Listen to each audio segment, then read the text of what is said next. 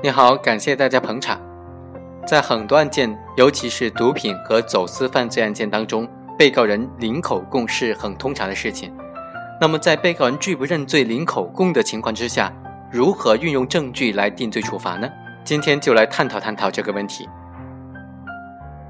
警方在上海某饭店七零六房将被告人李某抓获，从李某的身上查出了某出租房的钥匙。于是带着李某去到这个出租房，从该房间内查获了海洛因六十多块，总共达到两千三百多克。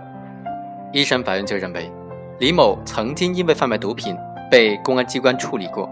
一九九八年的一月份，又以贩卖毒品为目的，将这两千三百多克的海洛因藏匿在他的出租屋内，他的行为已经构成了贩卖毒品罪。宣判之后，被告人领口供吗？他肯定就不服啊！他说，认定他贩卖毒品的证据是不足的。另外，本案还有一个有趣的现象，就是检察机关呢当时是以非法持有毒品的这个罪名来起诉的。后来法院经过审理才发现，原来他是准备用于贩卖的。那么，能不能直接改为这个贩卖毒品罪来定罪处罚呢？毕竟，非法持有毒品罪是一个比较轻的罪名。而贩卖毒品罪则是一个重罪。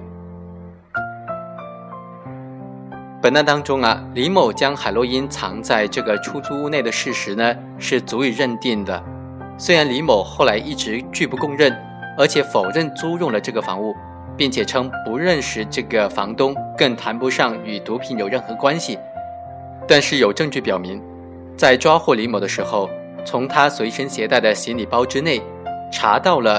他租用这个房屋的房屋租赁协议，后来带李某到这个房间前呢，是用李某那里查到的钥匙将房门打开的，发现了其中藏匿的毒品。李某没有就能够他身上的房屋租赁协议和钥匙进行合理的解释，后来干脆连他身上查获的物品也进行否认了。而经过房东等人的辨认呢，李某就是那个租他们房子的人。房东还证实，房屋出租之后。门锁就被更换了，他一直没有办法进入该房间。另外，李某的妻子也证实，李某曾经在这个地方租过一个房子。同时呢，还有查获的海洛因以及鉴定意见在案，这一系列的证据能够形成相互支持的证据链，完全可以证明这个房间之内的海洛因就是李某的，证据达到的确实充分。那么，李某是非法持有毒品还是贩卖毒品呢？关键取决于他的目的。有没有贩卖的目的？对李某的行为，检方是以非法持有毒品罪起诉的。法院经过审理就认为，李某明显的有贩卖毒品的目的，所以应当认定为贩卖毒品罪。本案当中，查明和正确的认定李某的犯罪目的是定罪的关键，而犯罪目的存在于被告人的主观方面，在被告人拒不供认的情况之下，不能够主观的臆测，但是也不能够简单的因为行为人拒不供认。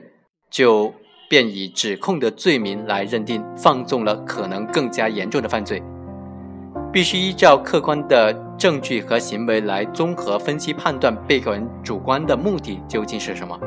就本案来说，首先没有证据证明李某有吸毒的行为，而且如果行为人单纯为了吸毒，也不可能有这样大量的毒品。所以呢，他藏匿的两千三百多克的毒品和走私、贩卖、运输或者制造毒品肯定有关。从本案的案发地有毒品消费人群来看，李某的藏匿的毒品很有可能就是用于贩卖的，或者是与他人共同贩卖。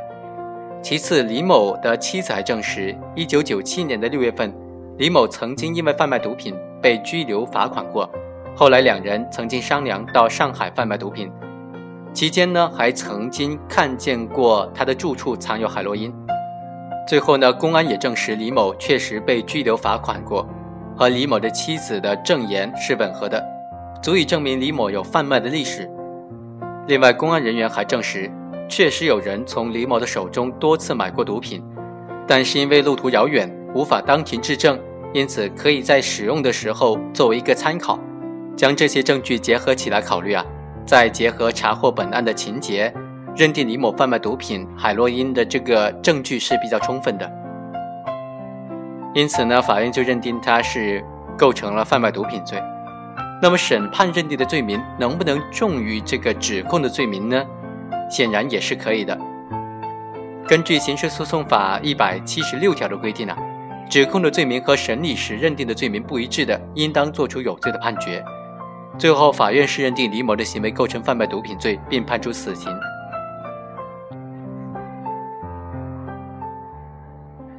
尽管最后法院还是认定为贩卖毒品，但是我们认为呢，本案认定为贩卖毒品确实比较牵强，不能够因为他没有吸食毒品就认定他必然有贩卖毒品，同样也不能够因为他持有这么大量的毒品无法得到合理的解释就认定他必然是贩卖毒品，因为在犯罪嫌疑人被查获大量毒品的情况之下，认定他具有贩卖的主观故意，这个举证责任是在控方的。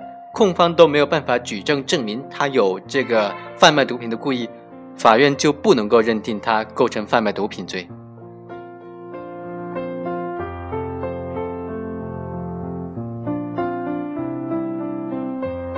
以上就是本期的全部内容，下期再会。